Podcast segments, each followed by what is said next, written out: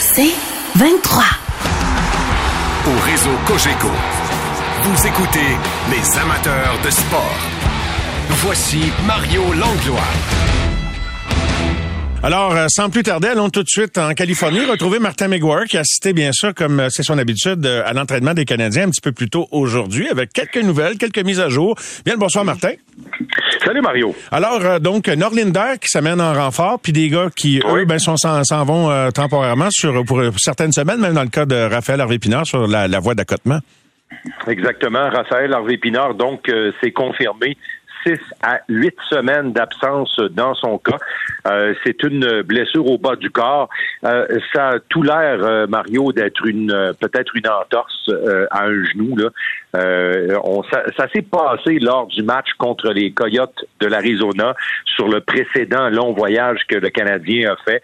Il est revenu après à tenter de revenir, mais on a senti, de toute façon, il y a, il y a quand même, Raphaël Harvey-Pinard a quand même l'explosion dans, dans, dans son jeu dans son patinage.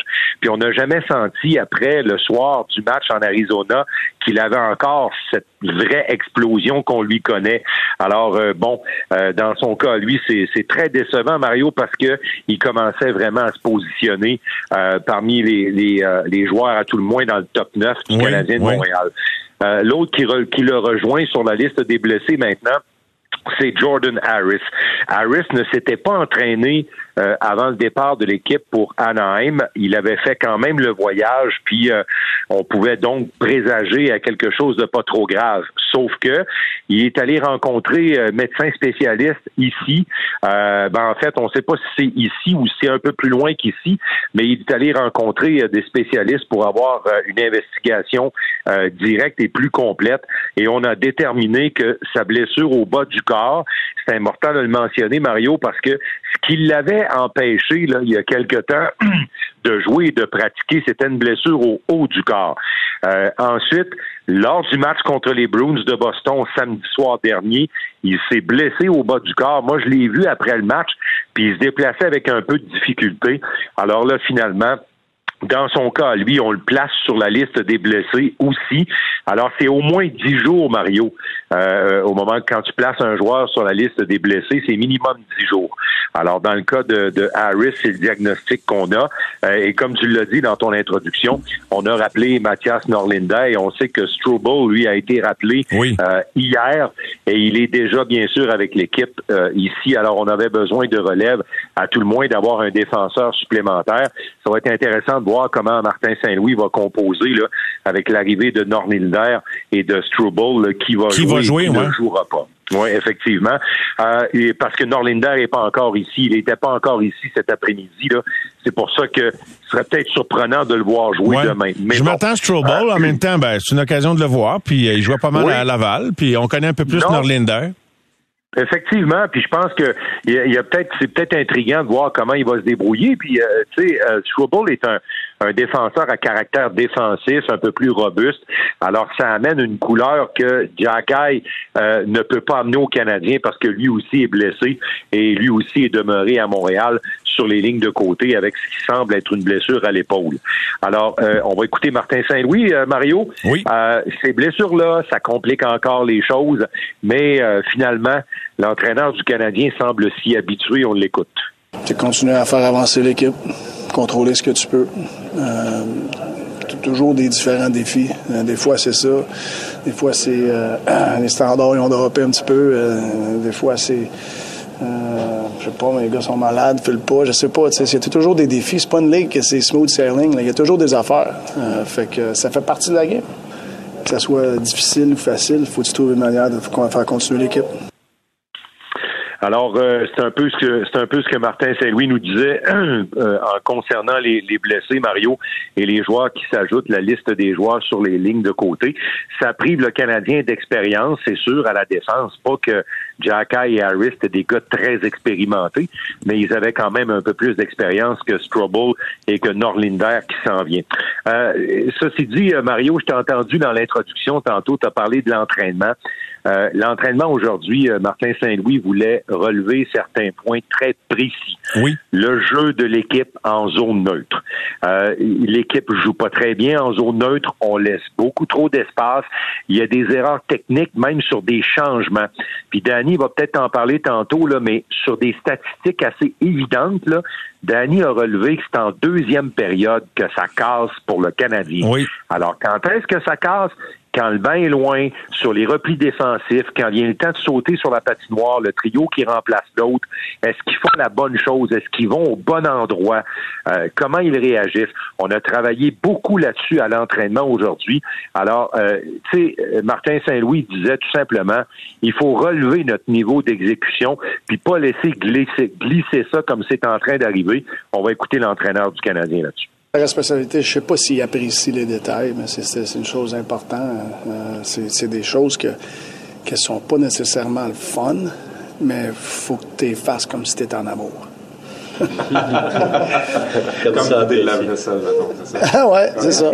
Comment tu as apprécié leur, leur, intensité à l'entraînement? Ah non, c'est que j'ai... Euh, je te dis que depuis que je suis ici, j'ai pas de la misère à avoir de l'intensité avec les entraînements. Euh, on a une, excusez, on a une bonne, euh, euh, on a une bonne gang. Les gars, ils n'ont pas peur du travail. Euh, puis, tu sais, nous autres, c'est, les entraîneurs, c'est de les aider à garder les standards qu'ils nous ont montrés. OK? Puis, leurs standards, ils ont descendu un petit peu dernièrement. C'est notre job de les remonter au niveau qu'ils nous ont montré qui était leur standard. Fait que c'est pas, moi, c'est pas l'entraîneur qui va, qui va euh, euh, monter les standards, c'est les joueurs. C'est une décision de groupe. Puis euh, je sais qu'on a des standards beaucoup plus hauts que, ce qu'on a montré dans les derniers matchs. Puis c'est notre job de, serrer la vis un petit peu pour les ramener à ces standards. Mario, l'entraîneur du Canadien a changé ses trios pour la troisième fois depuis les quatre derniers matchs de l'équipe. Alors, euh, vous allez me dire, ben oui, mais c'est il, il, cherche quelque chose, mettons. C'est assez évident. Exactement. Il cherche quelque chose. Est-ce qu'il va finir par le trouver? Euh, je vous les donne, ces nouveaux trios-là. On retrouve euh, Caulfield qui est revenu avec Dvorak et Slavkovski. On a placé Pearson avec Monahan et Anderson. Et on a euh, jumelé Suzuki à New York. Mais maintenant, le relier droite est Brandon Gallagher. Alors pour lui, c'est une euh, promotion assez importante. Et on va retrouver Pezzetta, Evans et Ilonen sur le quatrième trio. Les paires de défense, là, essentiellement, Mario, là, Matheson et Barron sont restés ensemble mais il y a eu des rotations pour les autres, euh, pour les quatre autres défenseurs. Alors, c'était difficile de déterminer aujourd'hui qui allait avec qui. Alors, est-ce que on cherche à faire débloquer notamment Cole Caulfield, qui rentre peut-être dans une première léthargie actuellement, une léthargie offensive? Est-ce que ces nombreux changements des derniers jours, des dernières semaines ont perturbé le numéro 22 du Canadien? J'ai posé la question tant à Martin Saint-Louis co-principal intéressé. Écoutons-les tous les deux. Mais un, il n'est pas une surprise pour les autres équipes. Euh, fait qu'il il, est assez checké. Euh, puis je te dirais, on demande encore de faire plus de choses sur la glace à part de marquer des buts. Est-ce que ça l'empêche de marquer? Non. Mais il y a une attention à beaucoup d'autres choses. Fait qu'il y a-tu un petit peu d'hésitation dans son jeu? Peut-être. Penses-tu que les changements autour de lui l'ont impacté? Je, je, crois pas. Euh, parce que je trouve que quand que Cole et Divo ils ont joué ensemble avec Slav sur la séquence des quatre games, euh, Cole il, jouait du bon hockey. Je pense qu'il y avait une game, il y avait 11 euh, lancés, tentatives. de lancer. Fait qu'il y a des matchs, c'est plus difficile. le niveau de compétition contre qui on joue, c'est plus difficile. Les plus gros défenseurs surtout sur la route présentement, si je sépare Suzy et Cole, ça nous donne un petit peu plus de, profondeur à travers nos lignes. Est-ce que ça free up un des gars, tu sais, ou qu'on Cole? Fait que je pense que c'est quelque chose qu'on porte attention à ça aussi. Yeah, I mean, I think that's kind of what I look at um, the most. Um, I think when I'm taking the puck away, getting shots, and getting opportunities, that's when I'm at my best. So just continue to try and focus in on that stuff and, and not really getting into the numbers and into the, the production. I think uh, at the end of the day, it'll come. It's uh, it's an 82 game season. I think. Um, kind of slow or things aren't going your way, it's good to kind of switch things up, and um, you know it's good to play with other guys. So uh, confidence is still there. Um, I'm excited for tomorrow, and you know, that's all I got to say. Alors, sa confiance est là. Euh, il est excité de jouer euh, demain, bien sûr. Il va affronter euh, son bon ami Zegris, soit dit en passant. et, et ensuite, Cole Caulfield dit, ben, la résultante, là, quand il arrive des, des matchs plus difficiles puis que l'équipe a pas beaucoup de résultats, c'est qu'il y a des changements de trio. faut s'attendre à tout ça. Puis il dit, il répète, j'ai des chances. Les lancers sont là, les chances de qualité sont encore là. Alors, écoute, honnêtement, s'il était inquiet, il, je pense qu'il cacherait. Tu sais, je veux dire, ce que je, refais ma phrase, Mario. S'il est inquiet, il cache bien. Honnêtement, là. Parce qu'on voit. On, il n'a pas l'air stressé, tendu, non?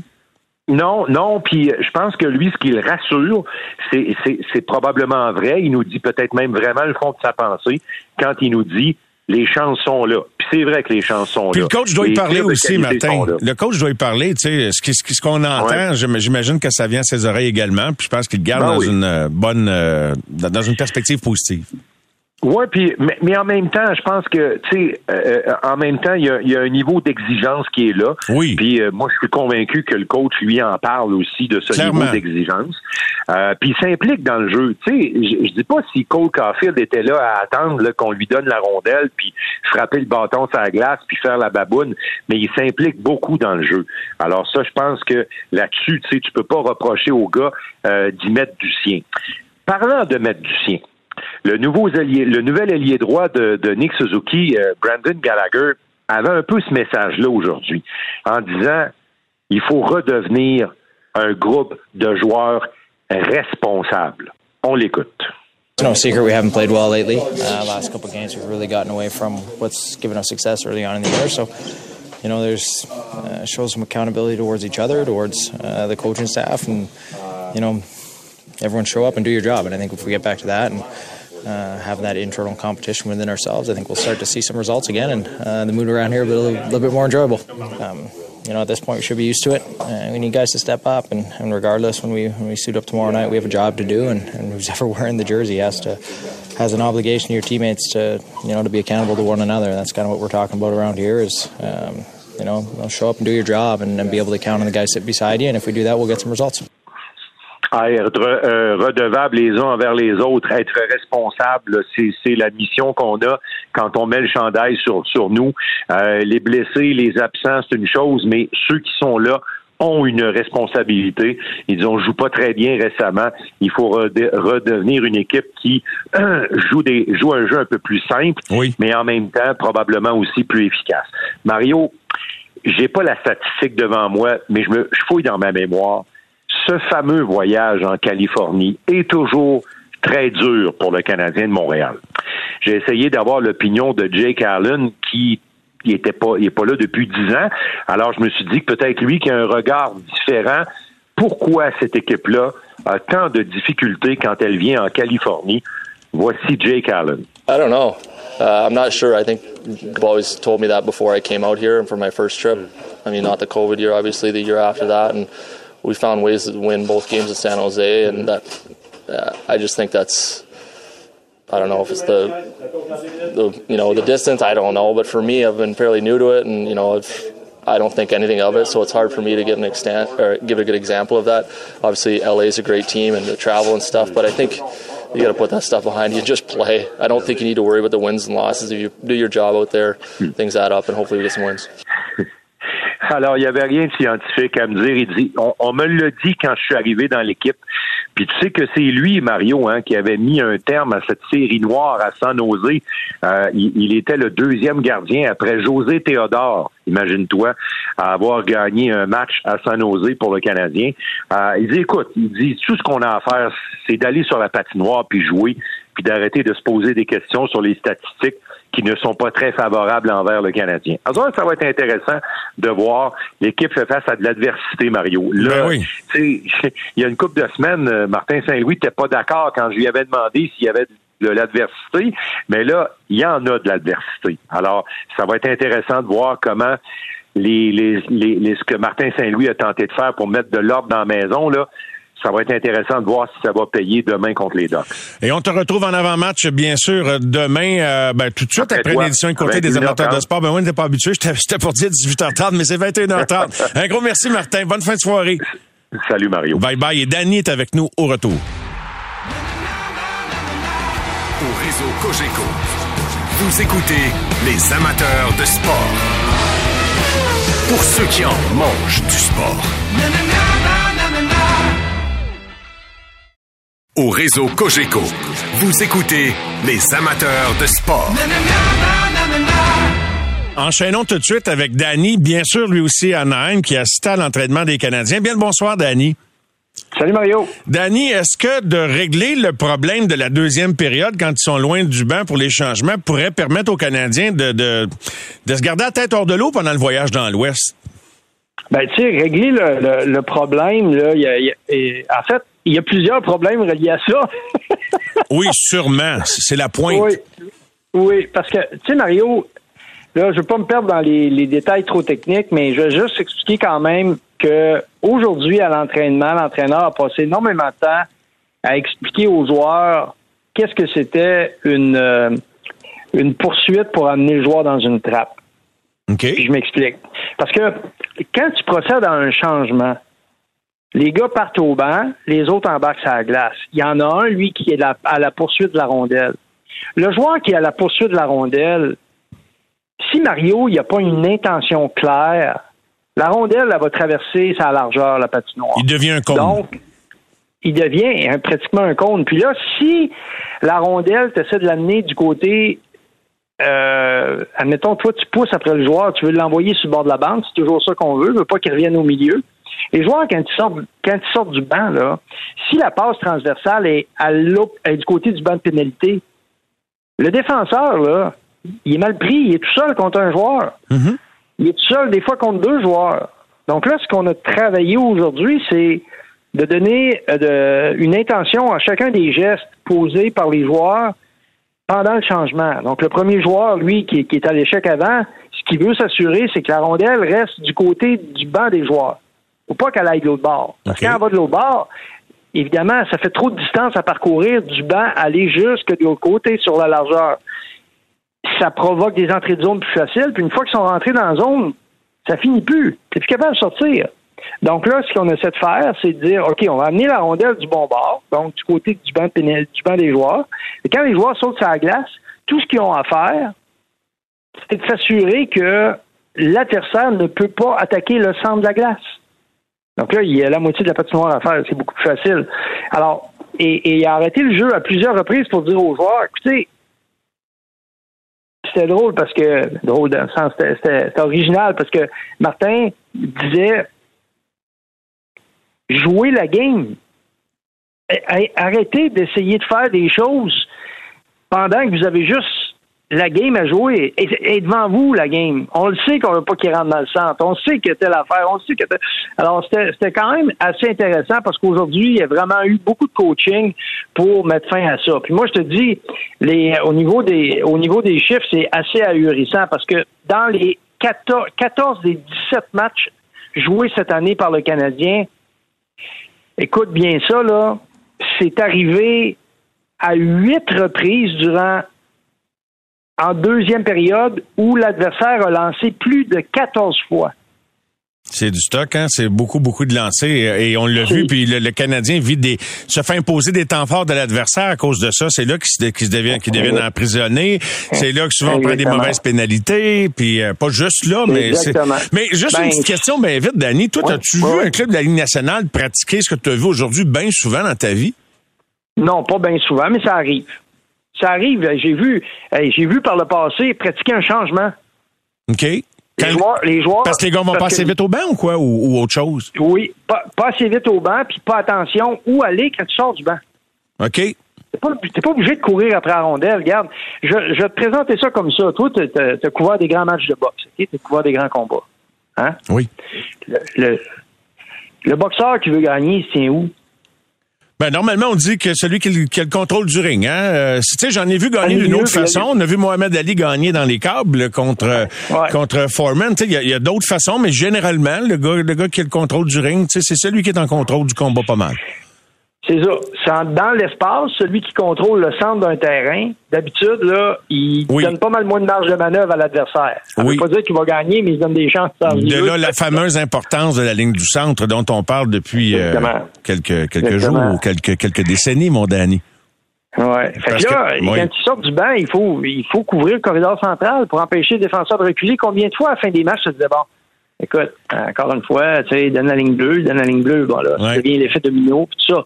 Puis l'autre chose qu'ils ont pratiqué aujourd'hui, c'est des, batailles à un contre un sur le bord des bandes, puis ils avaient pratiqué également, il y avait eu ça à l'entraînement à Montréal. Donc là, c'est vraiment le message, il est très clair, parce que, écoute, ça là, je m'excuse de le dire comme ça, mais ça n'a pas rapport avec le talent. C'est 50-50. Une bataille pour une rondelle, c'est 50-50. Oui, tu as raison. Puis tout ce qui est lié à l'effort, quand Martin Saint-Louis dit dans le point de presse, dans les extraits que Martin nous présentait tout à l'heure, je sais pas si ça vient de chercher, mais on est compréhensif de là où le Canadien est dans son cheminement. Je pense que dans nos conversations, ça s'entend.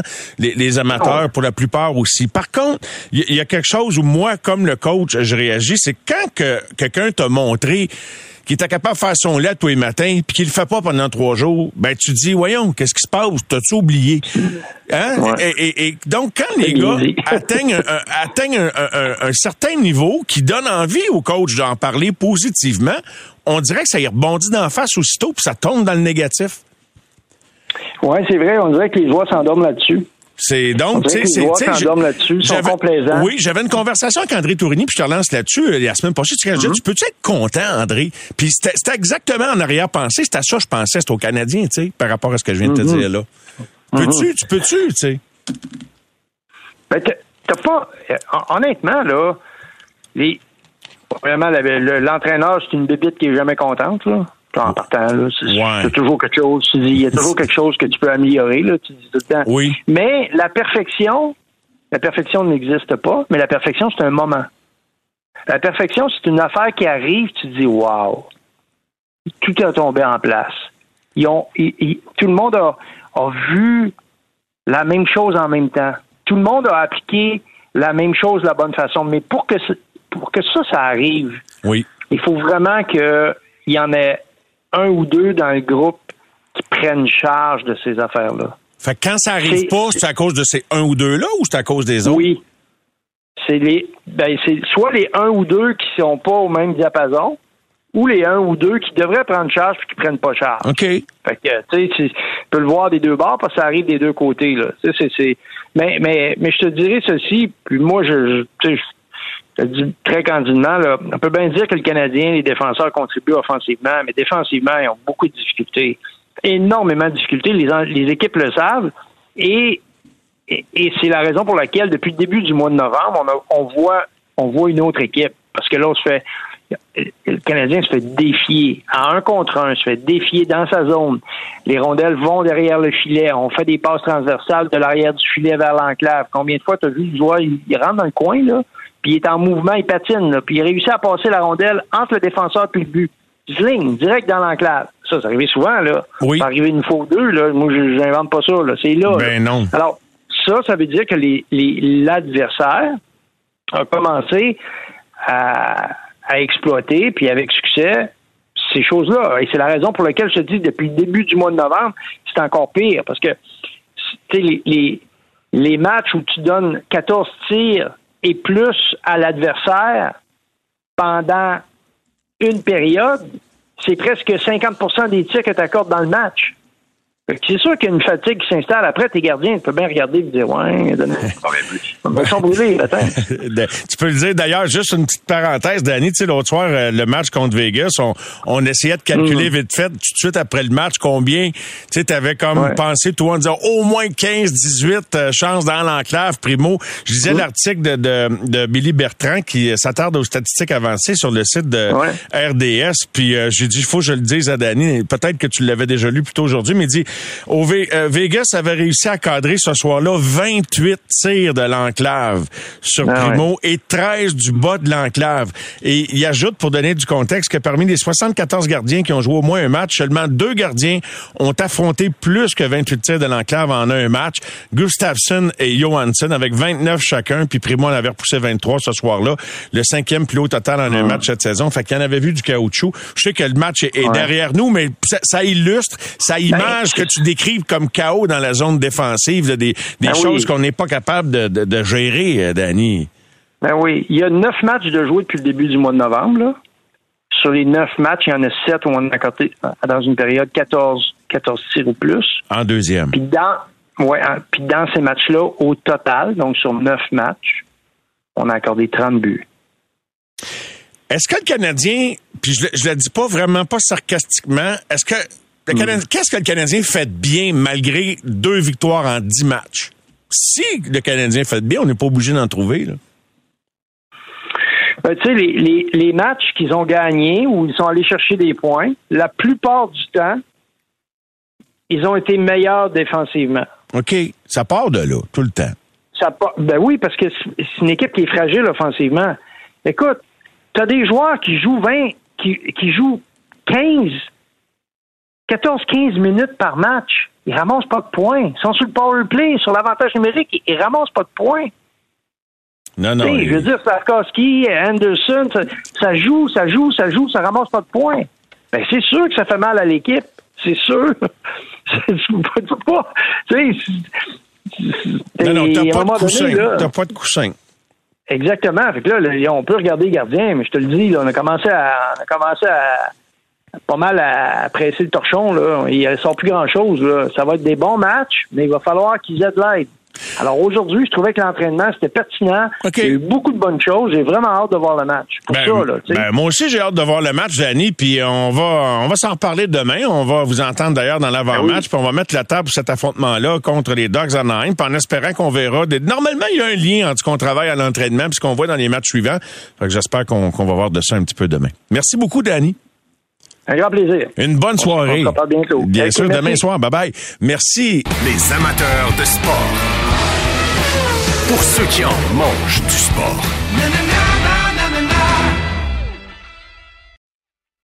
Au réseau Cogeco, vous écoutez les amateurs de sport.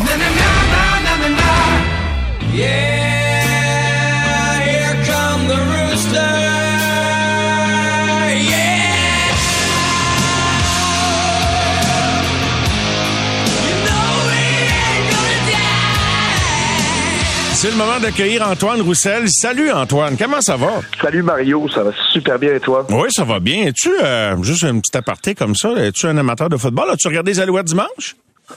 J'ai euh, euh, écouté quelques séquences, j'ai pas écouté le match au complet. Euh, je revenais de la chasse et puis euh, j'étais un petit peu fatigué, mais bien entendu j'ai écouté la fin du match puis quelle fin de match. Ah, puis t'as pogné le moment crucial. Moi exactement. Puis euh, le moment où euh, Marc-Antoine Decoy a été euh, phénoménal. Puis euh, écoute, j'ai été, euh, il m'a donné le frisson juste à l'écouter parler. Puis j'ai trouvé ça sensationnel la façon dont il s'est exprimé, il s'est positionné de cette manière-là.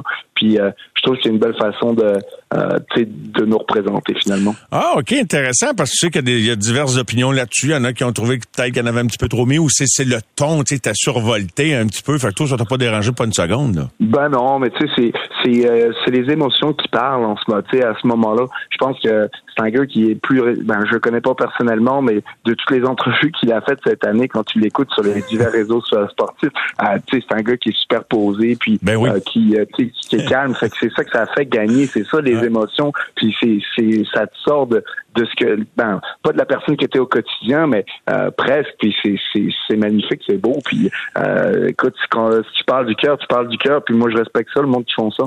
C'est drôle parce que tu veux, veux pas quand même, même que tu voulais pas la réécouter à, à passer tellement de fois à tellement d'endroits. Puis le bout qui me fait rire quand je l'écoute, c'est le bout il dit je sais pas quoi dire parce que avant de partir, il dit je sais pas quoi dire en voulant dire ça, ça tournait tellement dans sa tête. Puis tu sais comme ça, ça décrit aussi comment que ta tête peut être à mille places en même temps dans un moment d'émotion comme ça, à part du fait que c'était le rêve d'une vie. Puis après ça, il dit, je sais pas quoi dire. Mais après ça, il l'a trouvé quoi dire, pas à peu près. Aïe, aïe, aïe, aïe, aïe. Fait que, Ben, donc, c'est surtout, c'est, hein? c'est, surtout aussi, tu sais, des fois, t'as, t'as, t'as des ressentiments, puis il y a Oui. une certaine façon, donc, euh, tu sais, qui, qui est allé chercher de la motivation pour, euh, pour des finales. Puis, tu sais, j'ai l'impression que, C'est vrai. ça- en tout cas, ça a l'air de ça, euh, tu sais, que euh, ça bouillait en dedans au sein de, euh, de- des joueurs euh, qui, euh, qui se sentaient de la sorte ou euh, ils se sentaient pas nécessairement respectés. Puis, quand ça boue, ça boue à un moment donné, il faut que ça sorte. Puis, euh, des fois, ben, dans le hockey, c'est la même affaire. Dans d'autres sports, c'est ça sort de différentes manières. Puis, ben, là, à ce moment-là, ils ont gagné, puis c'est sorti de cette manière-là. C'était c'était écœurant. Euh, Est-ce que c'est vraiment commun? As-tu d'autres façons de, te motiver dans une équipe que d'être? Tu sais, c'est comme on dirait, il faut quasiment que tout le monde se convainque que personne croit en eux pour sortir le maximum. C'est quand même assez... C'est beau, l'histoire des Alouettes. On a dit ça ferait un film. Mais quand tu regardes toutes les histoires dans le monde, c'est souvent la même la même trame narrative. C'est nous contre le monde entier. Pourquoi ça marche tant que ça avec les équipes de, penser ou des fois de se convaincre que personne croit en eux? Dans le cas des Alouettes, c'était assez évident, mais dans le cas d'autres équipes, c'est plus nuancé, mais on aime ça se trouver des raisons de penser que le monde est contre nous.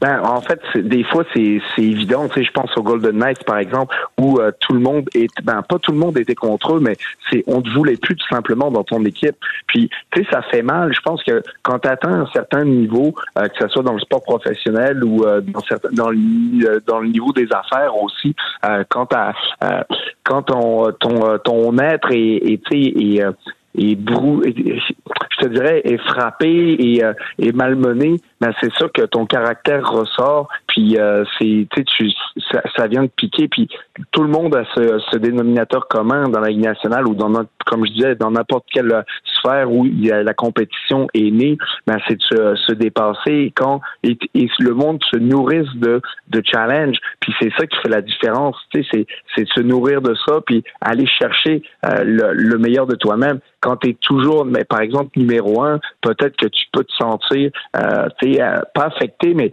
tu, euh, tu reposes sur tes lauriers. Mais tu sais, quand tu regardes des, euh, des euh, shows, par exemple, sur Netflix, où tu as Michael Jordan qui choisit tu sais, de, se de se battre, même si c'est le meilleur athlète sur le terrain, ben lui, il, se disait que un soir donné, ben moi j'avais toi tu m'avais dit une des fois il inventait des affaires d'après le, le reportage que des joueurs disaient. Puis ben là le combat ça se faisait entre les deux joueurs. Fait que là il fallait rechercher le meilleur de lui-même mais pour moi, c'est ça, toujours chercher à, à, à s'améliorer, puis vouloir chercher le meilleur de toi-même, même quand le monde sont contre toi. Ben c'est cette mentalité là que les meilleurs, ben ça ça rejaillit éventuellement. Il y a d'autres façons pour les coachs de tirer les ficelles pour tirer le, meilleur de- de- des athlètes. Et on a toujours dit, là, c'est euh, dans le langage commun, que le temps de glace, c'était vraiment l'outil le plus efficace. Il y a des gars qui se font asseoir. On a parlé d'Huberdo, qui, qui ça devient un peu humiliant parce que là, la caméra est toujours braquée sur eux autres. Là, ben, il faut qu'ils s'expliquent après. Ça devient un, petit euh, psychodrame dans l'environnement d'une équipe. Patrick Laine a subi euh, exactement le même sort. I mean, it's probably, um, you know, over over my career, probably the most, um, the most embarrassing thing that's you know happened to me. So La situation la plus embarrassante qu'il dit avoir vécu dans sa carrière. euh, et euh, est-ce que Johnny Gaudreau a été assis pendant une période au complet? Patrick Liney, un match, il va revenir dans l'alignement. Un gars comme Pascal Vincent qui fait ça avec ses joueurs vedettes ou tout autre entraîneur comme on l'a vu, est-ce qu'il met sa tête la bûche? Ben non, moi je pense pas qu'il met sa tête sur la bûche parce que quand tu quand tu le fais avec euh, des jeunes joueurs, je pense que t'as pas besoin d'avoir l'autorisation nécessairement euh, de de ton état-major, du directeur général, du président des fois aussi, euh, euh, dépendamment de quelle forme de leadership que tu as dans ton organisation. Mais pour moi, quand tu vas chercher ton meilleur jou- ben, un de tes meilleurs joueurs, ou du moins un de tes joueurs le plus talentueux, puis qui performe pas, puis tu décides de- d'opérer de cette façon-là, tu mets pas ta tête sur la bûche parce que euh, l'auto- t'as l'autorisation, tu l'as dit, t'as demandé, est-ce qu'on peut faire ça, est-ce que que c'est correct, on est, est-ce que tu t'organises pour que tout le monde soit sur la même longueur d'onde, puis c'est c'est comme ça aussi que selon moi, tu essaies de bâtir des cultures, tu sais, de, de joueurs, de, de culture d'équipe qui gagnent, puis que euh, tu es intransigeant sur certaines manières de jouer, puis c'est comme ça qu'ils essaient de, de procéder. Donc, euh, c'est. euh, Fait que tu penses que c'est une décision d'organisation, euh. Antoine? Ouais, je pense que oui. Complètement. OK, OK, parce que Ben, c'est sûr. Sinon, effectivement, si tu le fais, puis que là, après ça, là, tes, grands patrons te demandent pourquoi ou de t'expliquer ta décision. Puis même John Davidson, le président des Blue Jackets de Columbus, a dit euh, dans une entrevue au cours des dernières heures que, de toute évidence, contrairement à ce qu'il disait il y a un mois, on n'est pas prêt encore à gagner. Fait que peut-être qu'il y, a un élan de lucidité tout à coup là qui, euh, qui s'est emparé des hauts dirigeants des Blue Jackets. Ben, c'est clair. Puis effectivement, ils sont pas prêts à gagner. Puis quand tu regardes leur position dans le classement, puis tu sais, ils ont, ils ont des bons jeunes joueurs. Puis ces bons jeunes joueurs là, tu veux montrer l'exemple, puis tu veux montrer qu'est-ce que qu'est-ce qui est accepté et pas accepté. Puis que c'est un peu ça. Je, tu sais, je disais, tu veux bâtir une culture gagnante. Tout le monde espère avoir la culture des Blues. Tout le monde, c'est c'est peut-être un, un, un, le modèle. idéal, le modèle, la, la culture de, de Tampa Bay aussi. Tu sais, c'est c'est puissant quand tu rentres dans le vestiaire puis tu sais que euh, on n'attend rien de moins de toi que de gagner puis que on n'attend rien de moins de toi que tu joues d'une certaine manière puis que si ça fonctionne pas ben tu sois très bon ou pas, on va t'envoyer à quelque part d'autre. Puis c'est c'est ça que des fois tu essaies de construire, mais c'est pas évident. Il ben, faut que tu commences à quelque part. Puis quand t'as pas cette culture-là direct en partant, puis ça fait plusieurs saisons que ça avait été ça avait été bon à un certain moment donné sous John Torella, la culture, euh, le, puis la preuve, ils avaient battu Tampa Bay à un moment donné en première ronde des séries euh, éliminatoires il y a quelques années. Mais après ça, c'est il y avait y a pas de continuité. Donc euh, tout est à refaire des fois. Et euh, quand on parle de culture, Antoine, là, pour toi, c'est toute la même affaire? C'est toute de la sauce barbecue dans chaque culture, dans chaque ville? Autrement dit, c'est des joueurs qui tiennent responsables entre eux autres? Parce que je me demandais, un gars comme un Suzuki qui a vécu la culture Weber, Price et compagnie, puis qui a fait une finale de la Coupe avec ça, quand on arrive puis qu'on détruit ce qui restait puis qu'on garde une coupe de joueurs, je veux dire, tu penses-tu que la culture dans laquelle il se fait embarquer, qu'on amène un petit peu de, de Tampa Bay, tu penses-tu qu'il y a un clash ou c'est la même tonne? Ben, il y a je pense que les, les, les, euh, les piliers, c'est un petit peu la même tune, mais je pense que c'est ça qui caractérise chaque individu aussi, c'est que le, la base d'une culture, c'est essentiellement euh, peut-être deux trois piliers euh, que tu que tu évalues au sein de ton organisation, mais je pense que tout le monde les partage sensiblement. Mais à un certain point, c'est quelle sauce que toi tu vas rajouter. Tu sais, il y en a des milliers de sauces euh, de spaghetti bolognaise, mais et puis elles sont toutes, non mais elles sont toutes bonnes. Presque. mais, il y en a qui disent, OK, on n'obligera pas à cravate. Il y en a qui disent, ça va être des petites affaires de même. Non, mais tu sais, je pense que c'est plus c'est plus puissant que ça. Tu sais, c'est pas juste euh, d'avoir euh, une liste d'épicerie de qu'est-ce qu'il faut faire en dehors de la glace. Tu sais, je pense que c'est d'une manière de jouer, d'une manière de s'entraîner, euh, de se présenter à l'aréna. Puis qu'est-ce que tu fais quand tu arrives à l'aréna? Est-ce que tout le monde écoute euh, tu sais TVA Sport, puis tout le monde fait du divan, ou tu sais quand tu arrives à l'aréna, ben tu sais tu travailles à partir du moment où tu franchis la porte, puis tu sais tu poses la question comment je m'améliore aujourd'hui. Mais tu sais, c'est facile à dire demain, mais pas toutes les équipes puis pas toutes les organisations qui qui, qui essaient d'implanter ça non plus. Tu sais, il y a des idéaux parce que tout le monde te dit que au début des euh, des, euh, des camps d'entraînement, oh, que là on fonctionne de telle manière, on, on a des grands principes mais quand vient le temps de les appliquer, des fois, c'est euh, c'est pas nécessairement le cas. Donc, je pense que des organisations, des fois, qui peuvent être intransigeantes sur certains aspects, mm-hmm. ben, c'est là qu'à mettre la barre, puis il faut que tu passes de l'autre côté tu veux rester ici, sinon, ben, t'embarques pas dans le bateau avec nous comme la barbe ou la moustache dans les organisations dirigées par Lou, Lou Namoriello. Mais tu sais, ça, c'est plus accessoire. C'est pas le fondement. Je comprends ce que tu veux dire. Il y a des, il y a des affaires vraiment profondes, puis il y a des choses, des, des cosmétiques euh, que, que, que, je pourrais euh, dire. Que c'est le qualificatif que je pourrais employer. Le Canadien, quatre matchs sur la route. Tu sais, tes voitures revenir de là sans aucune victoire avec deux. Là, ils sont deux en dix. Ça serait deux en quatorze. C'est pas exactement ce qu'on attendait cette année, sans parler de série. Là, c'est comme ça glisse ben écoute, euh, c'est ça la Ligue nationale, c'est pas évident. Puis écoute, on en a discuté ensemble il y a deux semaines, puis on se demandait euh, comment ça allait se passer les deux prochaines semaines, puis quel on le sait, Ça, on l'a su, puis ça n'a pas été évident nécessairement. Donc, est-ce que le Canadien va pouvoir rebondir? Moi, je pense que oui. Puis, tu sais, il va y avoir des vagues comme ça dans la cette saison-là parce que euh, t'as pas nécessairement effectif de toujours être présent puis d'être régulier, euh, de, de pouvoir gagner à chaque match. Je pense que l'intention est là, mais il te manque certains euh, certains joueurs pour pouvoir euh, avoir cette euh, cette équipe là que tu dis bon on fait des séries c'est sûr, il y a même pas de question là, mais tu sais c'est, ça va être plus difficile, mais euh, comme je te dis, il va y avoir des vagues qui, vont bien aller, puis des vagues qui vont moins bien aller. Puis l'important pour l'équipe, c'est de pas rester là, puis pas de réembarquer sur, sur pas de vague. Tu nous avais, tu sais, tantôt, je parlais de, d'histoires de, gars qui sont laissés de côté, comme c'était le cas de Patrick Liney. Tu nous en as compté une bonne une fois avec Lindy Ruff, que tu, tu l'aurais mangé tout rond, tu pensais que tu pour le soigner. Mais euh, en as-tu un autre avant qu'on se quitte? Antoine, tu es tellement un bon raconteur, puis je sais que ton répertoire d'anecdotes est assez vaste. Ben écoute, ça m'est arrivé en fait euh, à trois reprises d'être euh, d'être euh, d'être scratch dans ma dans ma carrière. Puis ben une fois c'était avec Lindy Ross, une fois avec André Tourini en Arizona où je m'y attendais pas. Puis je suis pas sûr, je suis pas sûr si c'est celle-là que que je t'avais compté. Je sais pas. Puis euh, ben, en tout cas, ça m'était arrivé. Puis je l'ai aussi connu quand j'étais jeune euh, joueur, puis que ça faisait 4, 5, peut-être six matchs que je jouais avec les Stars, puis j'ai été scratch. Fait tu sais, je, je l'ai vécu à différents stades de ma carrière. Puis quand je l'ai vécu jeune euh, avec les Stars, j'étais scratch à Nashville, puis j'avais connu des bons matchs. Puis mais ça, ça s'en venait compliqué. Puis à un certain moment donné, je me suis dit, ah, Kim, je vais sûrement me faire redescendre. Mais j'avais pas, je te dirais, j'avais pas d'animosité, je sais pas autant fâché parce que euh, je savais que ma place était encore à faire, puis que j'avais pas, j'avais rien de cimenté. Fait que je trouve que quand tu es jeune, puis que ça t'arrive cette situation-là, euh, t'es moins, euh, tu sais, tu comprends, mais t'es pas, t'es pas en furie au complet. Quand ça m'est arrivé euh, au milieu de ma carrière avec les Stars, écoute, puis c'est cette histoire-là que je t'avais conté avec Lindy Ruff, j'avais voulu lui arracher la tête, puis ben, mais plus tu vieillis, puis plus ça fait mal, puis c'est là que je, je le rejoins l'année tu te sens embarrassé complètement parce que tu te dis voyons tout le monde va le savoir. Ça veut dire que je joue pas bien. On va me parler de ça pendant euh, x nombre de temps. Euh, ça va être fatigant. C'est compliqué. Euh, des fois c'est c'est c'est tout ce qui vient autour de ça, c'est pas on fait juste euh, on appuie sur un bouton, on remet les compteurs à zéro puis on repart. Euh, c'est euh, c'est pas nécessairement ça des fois.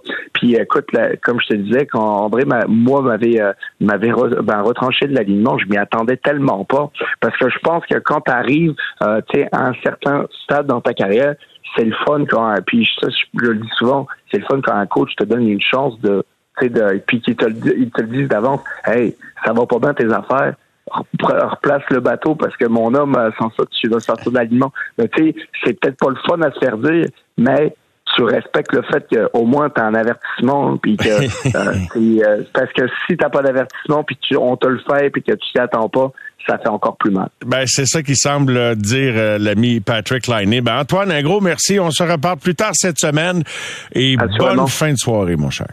À toi aussi. As-tu du succès à la chasse? Non. non? pas, pas, pas, ben, Je te dirais, j'ai, de la, j'ai du succès à la marche en forêt. Ah, c'est bon, ça. T'es bon là-dedans. Salut, Antoine. Je suis bon. Salut, bye, bye. Au réseau Cogeco, vous écoutez les amateurs de sport. C'est 23.